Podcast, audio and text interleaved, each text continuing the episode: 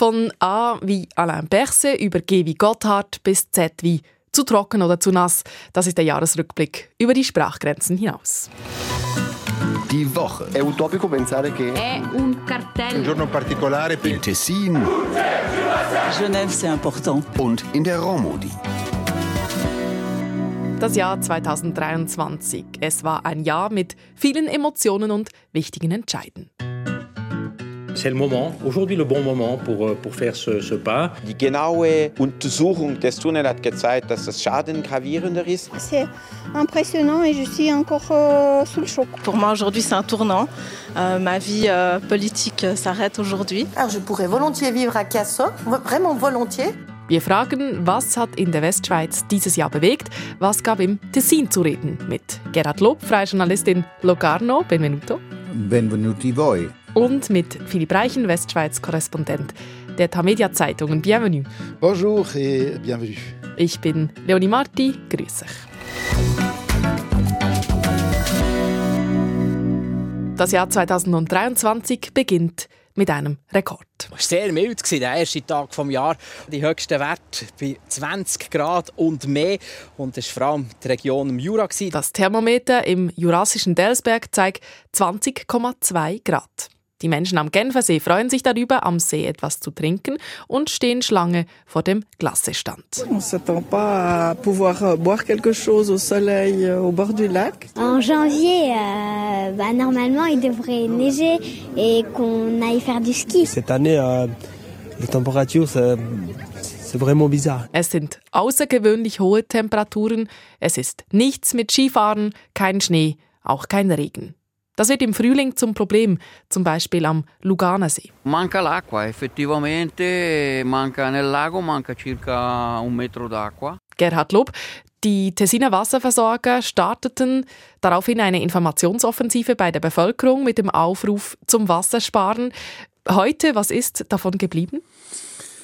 Ja, ich würde sagen, es ist nicht unglaublich viel geblieben. Also der Effekt war nicht sehr nachhaltig, aber es wundert mich auch nicht, diese Kampagnen sind wirklich auf diese Extremsituationen ausgelegt und eben nicht auf ein nachhaltiges Verhalten.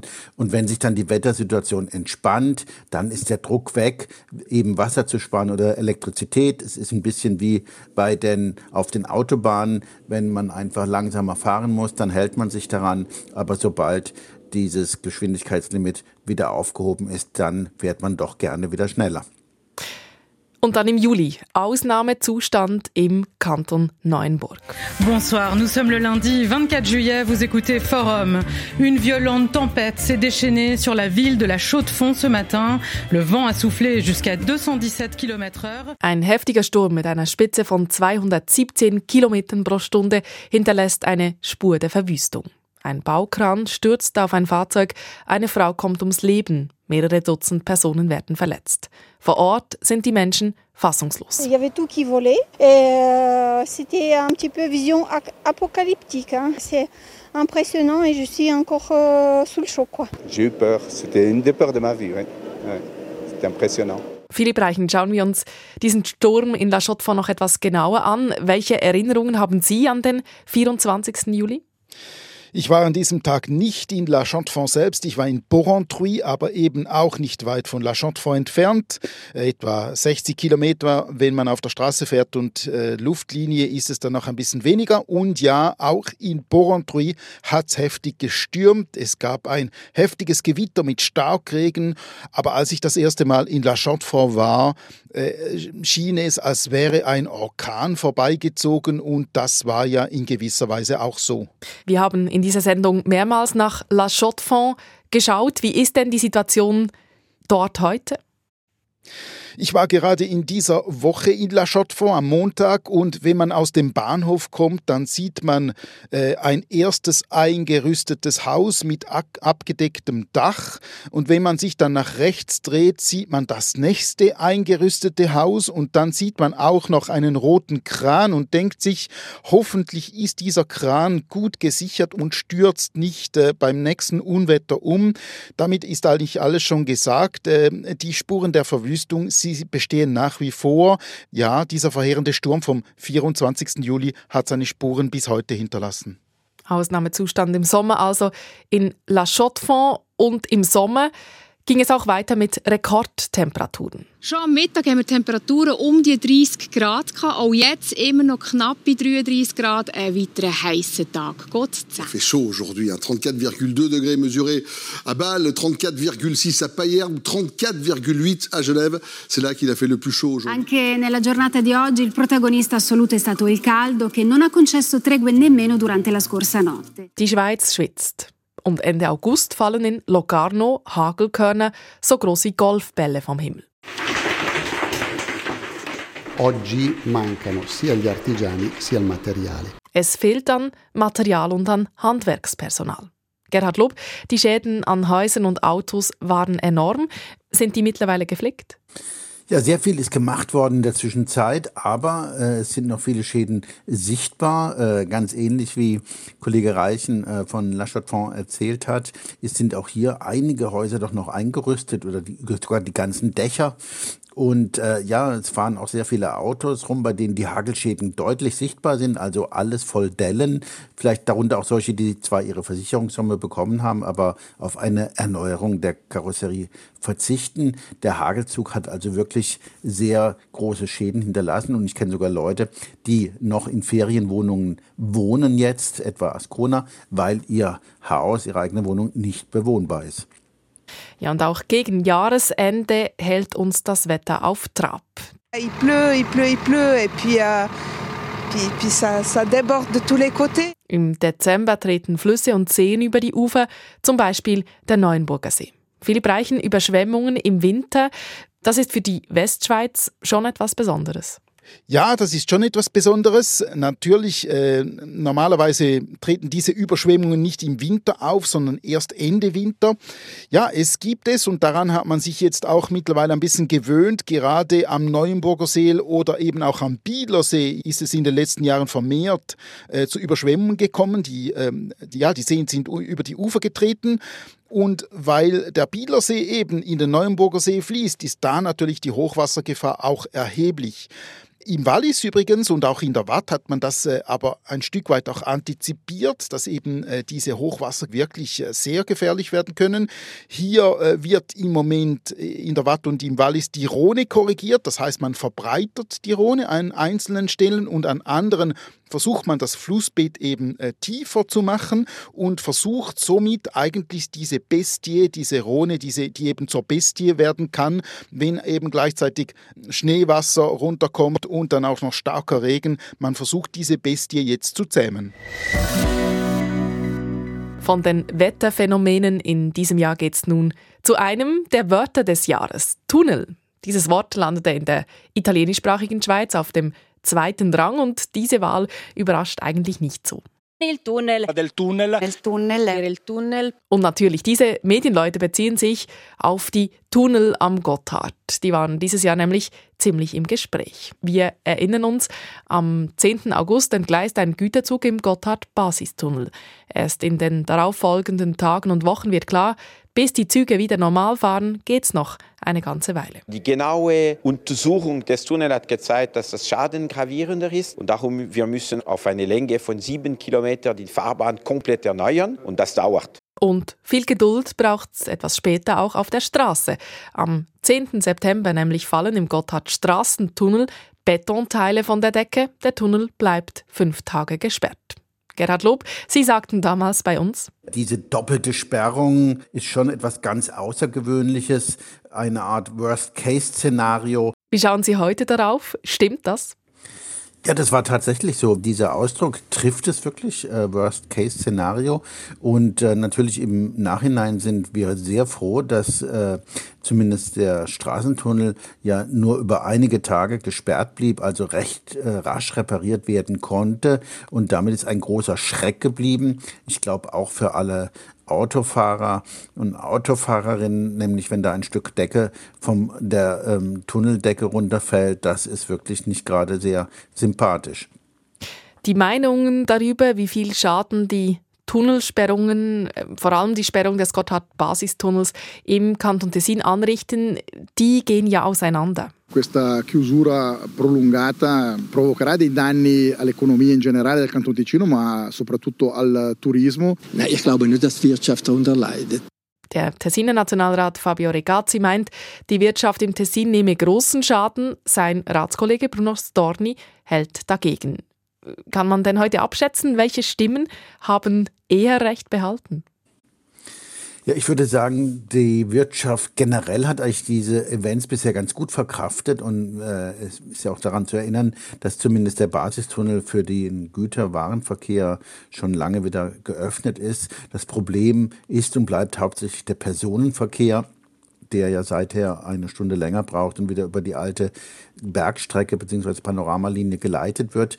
Und das hat sich schon auch ausgewirkt, ist also auch ein wirtschaftlicher Schaden in dem Sinn. Zum Beispiel war gerade äh, zu lesen hier in den Medien, dass etwa die Museen in Lugano deutlich weniger Besucherinnen und Besucher hatten, denn Tagesgäste sind ausgeblieben. Es war einfach jetzt doch umständlicher oder ist umständlicher nach wie vor, an einem Tag zum Beispiel aus der Deutschschweiz bis nach Lugano, also hin und her zu fahren. Ärger über die SBB gab es nicht nur im Tessin, sondern auch in der Westschweiz. Le chantier de la gare de Lausanne accuse un retard d'au moins 4 ans et demi. Les autorités vaudoises sont partagées entre colère et résignation.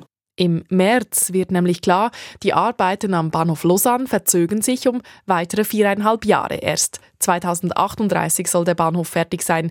Die Lausanner Politik schwanke zwischen Wut und Resignation, heißt es in diesem Fernsehbeitrag. Philipp Reichen, Wut und Resignation im März in Lausanne, haben sich die Wogen mittlerweile etwas geglättet?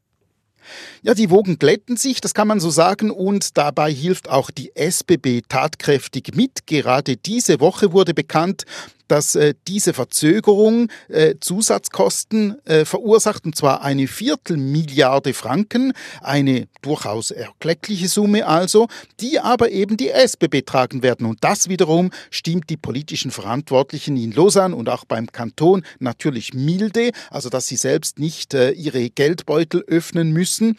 Und Stadtpräsident Grégoire Junot, der reißt sogar schon Witzchen über diese Verzögerung äh, des Bahnhofsumbaus, weil eben die äh, Olympischen Spiele 2038 in der Schweiz stattfinden sollen und auch in Lausanne, sagt jetzt Grégoire Junot, wir werden bereit sein mit einem niegelnagelneuen Bahnhof für die Olympischen Spiele, sollte sie die Schweiz natürlich dann bekommen.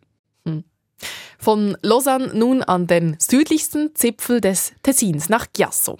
Die Grenzstadt stand in diesem Jahr immer wieder im Fokus. Die Situation in Chiasso ist explosiv. Chiasso ächzt unter den vielen Flüchtlingen. Ladendiebstähle und Schlägereien unter Asylsuchenden. Die Tessiner Kleinstadt Chiasso ist seit Monaten in den Schlagzeilen. Viele Menschen kommen am Bahnhof Chiasso an. Das Bundesasylzentrum ist am Limit. Der Präsident der SVP Schweiz, Marco Chiesa, sagt am Tag der Wahlen in einer Runde der Parteispitzen zu seinen Kolleginnen und Kollegen: Niemand von euch würde heute in Chiasso leben und wohnen. Bundesrätin Elisabeth Baumschneider kontert bei ihrem Besuch Anfang November in Chiasso. Alors je pourrais volontiers vivre à Chiasso, vraiment volontiers. Sie würde wirklich gerne in Chiasso leben. Gerhard Lob, wie schauen Sie heute auf diese Diskussion rund um Chiasso? Ja, ich würde sagen, es war sicher eines der aufwühlenden Themen des Jahres, denn äh, da geht's ja immer auch um die Standpunkte. Schaut man auf die Personen, die dort gestrandet sind, dort leben in oft sehr schlechten Verhältnissen, dann sind, ist die Bevölkerung, die zum Teil wirklich Probleme hatte, dann sind die Politiker. Es war wirklich eine angespannte Lage, muss ich sagen. Nachher, wie man das beurteilt, hängt sehr vom Standpunkt ab. Die einen sprachen von Asylchaos, die anderen sagten, es sei alles sehr ruhig. Ich meine, ein bisschen lag die Wahrheit wie so häufig in der Mitte. Es war nicht ein absolutes Chaos, aber es war auch nicht äh, ein vollkommen ruhiger und stiller See. Sie selber waren ja immer wieder in Chiasso, haben auch für uns berichtet. Aus Ihrer Sicht, welche Herausforderungen kommen denn im nächsten Jahr auf die Grenzstadt Chiasso zu? Ja, erstmal, wenn der Trend anhält, also das heißt, die Zahl der Asylsuchenden zunimmt, dann wird sich die Ent Situation kaum entspannen, einfach in Bezug auf die Zahlen. Aber ähm, Wichtig ist dieses Jahr, das neue Jahr, weil dann das neue Bundesasylzentrum Pasture in Balerna eröffnet wird. Das wird im Moment fertiggestellt und dort sind dann 350 Plätze vorhanden, die zumindest auch wirklich eine, wo die Bedingungen viel besser sind als in den Häusern, die es im Moment gibt. Aber äh, diese 350 Plätze werden wohl nicht reichen, um alle Asylsuchenden aufzunehmen. Äh, in Chiasso im Raum Chiasso und deswegen bin ich gespannt. Man sucht im Moment noch nach Lösungen, auch das Staatssekretariat für Migration. Was dabei rauskommen wird, das muss sich zeigen in den ersten Monaten des Jahres. Und wir bleiben gleich im Tessin, machen aber einen kurzen Abstecher nach Bellinzona. Bellinzona war während vier Tagen im September Hochburg der Volksmusik. Buongiorno, benvenuti o speriamo bentornati a Bellinzona dove brilla un caldissimo sole su questa quattordicesima festa federale della musica popolare. Zum ersten Mal fand das Eidgenössische Volksmusikfestival im Tessin statt. Gerhard Lob, welche Bedeutung hatte dieses Fest für das Tessin? Ja, das war schon eine große Sache. Es war aber auch ein Rieseneffort für die Kantonshauptstadt. Äh, Im Übrigen, im Gegensatz zur Einleitung, die wir gerade gehört haben, die wohl aus dem zweiten Hälfte des Festivals kam, war es am Anfang vom Wetter her gar nicht so toll. Es war nämlich sehr schlecht und auch sehr kühl. Und ähm, ja, das hat sich dann zum Glück gewandelt. Die letzten beiden Tage waren super. Auch für das Cortège war das natürlich sehr wichtig, sodass am Ende das Fazit sehr positiv war weil sich bei diesem Festival auch mal die Tessiner Volksmusik zeigen konnte, den eidgenössischen Freunden. Und äh, diese äh, Tessiner Volksmusik ist ja sehr weit weg von der Ländler- und Stube der Tradition, wie wir sie aus der Deutschschweiz insbesondere kennen. Und gibt es etwas, das von diesem Festival im Tessin zurückbleibt? Ja, ich denke, die künstlerische äh, äh, Bilanz und auch die Zahl der Besucher war sehr positiv. Finanziell bleibt leider ein kleines Loch in Höhe von 70.000 Franken übrig. Das haben wir gerade dieser Tage erfahren. Doch äh, es ist nicht so groß, wenn man sie, äh, bedenkt, dass es ein Budget von 1,7 Millionen Franken gab. Also insgesamt würde ich sagen, doch ein gutes Ergebnis. Und künstlerisch denke ich, dass vielleicht in den nächsten Jahren dann, also das findet ja nur alle vier Jahre statt, dass dann auch die Tessiner äh, Bandelle zum Beispiel und Gruppen an die Orte reisen werden, wo die nächsten Feste stattfinden. Das ist der Blick aufs Jahr 2023 im Tessin und in der Westschweiz. Ein Jahr, in dem es auch politisch viel Bewegung gab. Anfang April wählten das Tessin und Genf, Regierung und Parlament, im Oktober dann die National- und Ständeräte, im Dezember auch noch die Bundesratswahl. Auf dem politischen Parkett herrschte dementsprechend ein reges Kommen und Gehen und das war auch emotional, gerade in der Romandie. Ja, ich bin sehr froh, dass es geklappt hat, besonders mit meiner Bewegung. Je dois vous exprimer évidemment une certaine euh, déception. Pour moi aujourd'hui c'est un tournant. Euh, ma vie euh, politique s'arrête aujourd'hui. Oh, je suis sous le choc, mais pas, pas parce que c'est une énorme surprise, on l'espérait. Philipp Reichen, wir haben da viele politische Figuren gehört. Welche sind Ihnen denn in diesem Jahr besonders aufgefallen? Ja, wir haben hier in Ihrem Einspieler bereits eben ja viele Stimmen von Politikerinnen und Politikern gehört, die ich äh, eben jetzt auch aufzählen würde. Pierre Modet, Fabian Fischer, Lisa Masson und Mauro Boccia. Und jetzt fällt mir gerade auch auf, dass alles Genferinnen sind. Pierre Mode wurde zurück in die Regierung gewählt, in die Kantonsregierung, und zwar anstelle von Fabienne Fischer, die noch vor zwei Jahren anstelle Modes in die Regierung gewählt worden war. Das war eine sehr große Überraschung und Lisa Mason wurde ebenso überraschend als Ständerätin abgewählt und an ihre Stelle darf nun Mauro Boccia in Bern politisieren.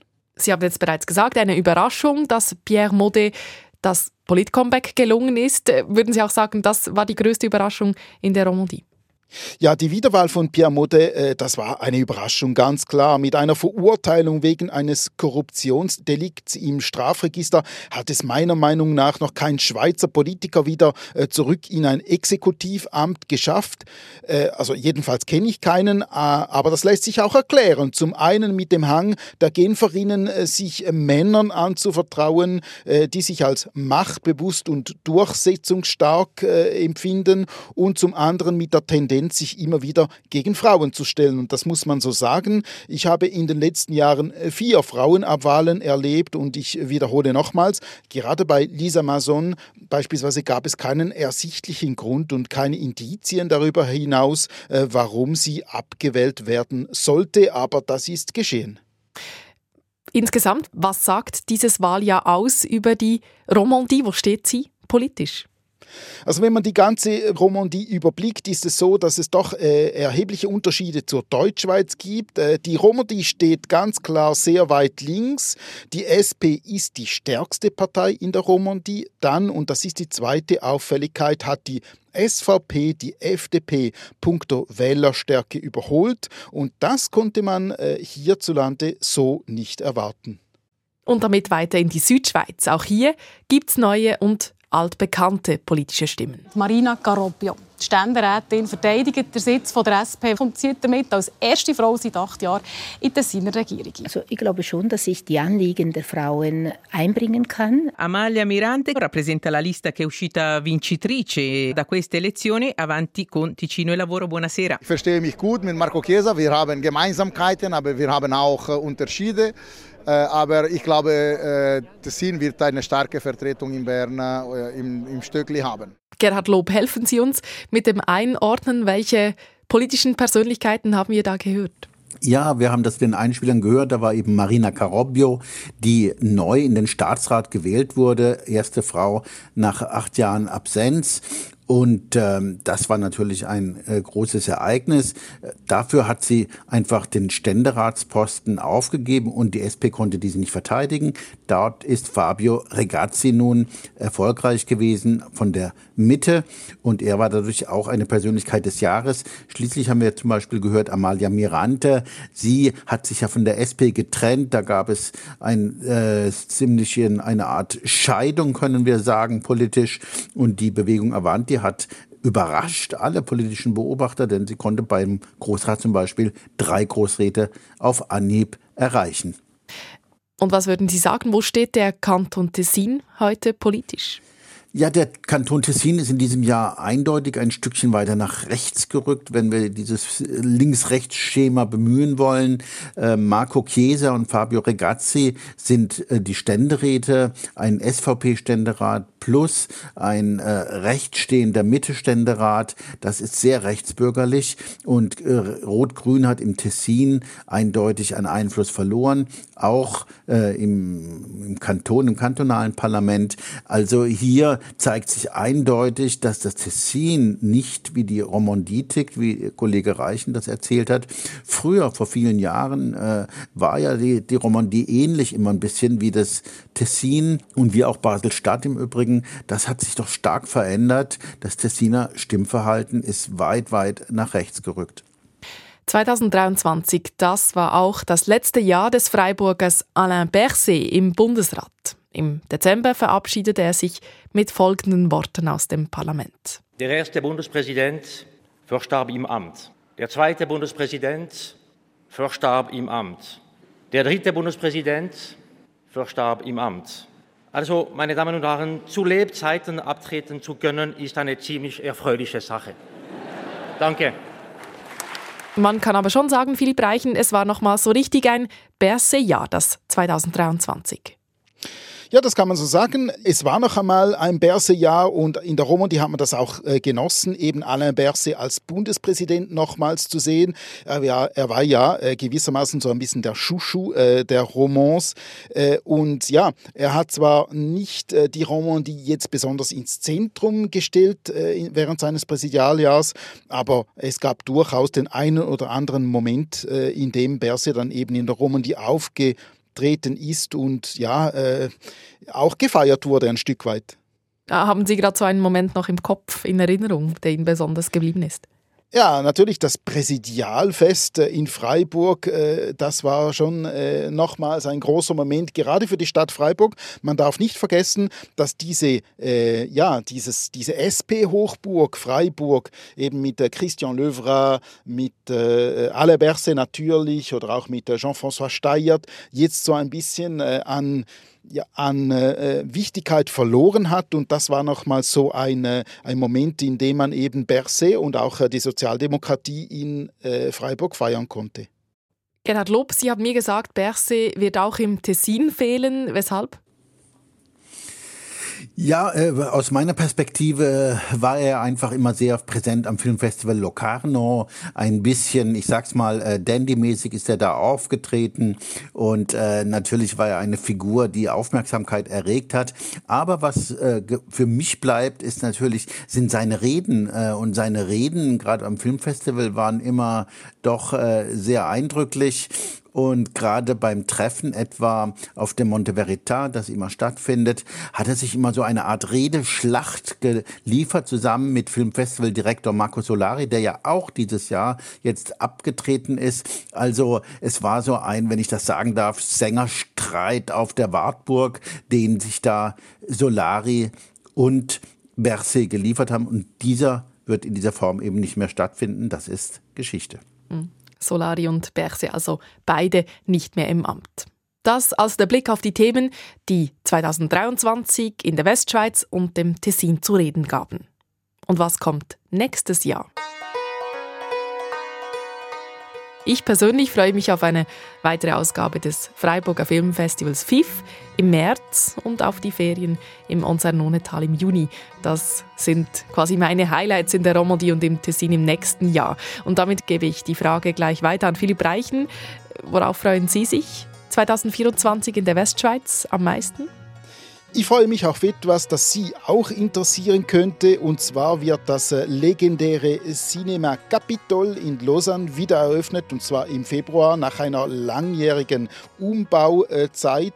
Äh, das Cinema Capitol ist das größte Kino der Schweiz mit äh, Irrtum vorbehalten rund 2000 Plätzen. Also ein Riesending und auch ein Bijou von einem Bau mit einer unglaublich schönen Bar. Und ich freue mich darauf, in diesem Kino wieder sitzen zu dürfen, wieder Filme schauen zu dürfen. Die Cinemathek äh, benutzt ja äh, dieses Kino auch für sich und das ist wirklich äh, ein sehr, sehr toller Kulturort. Ja, könnte mich auch durchaus interessieren. Gerhard Lob, Blick ins Tessin, worauf sind Sie im nächsten Jahr am meisten gespannt?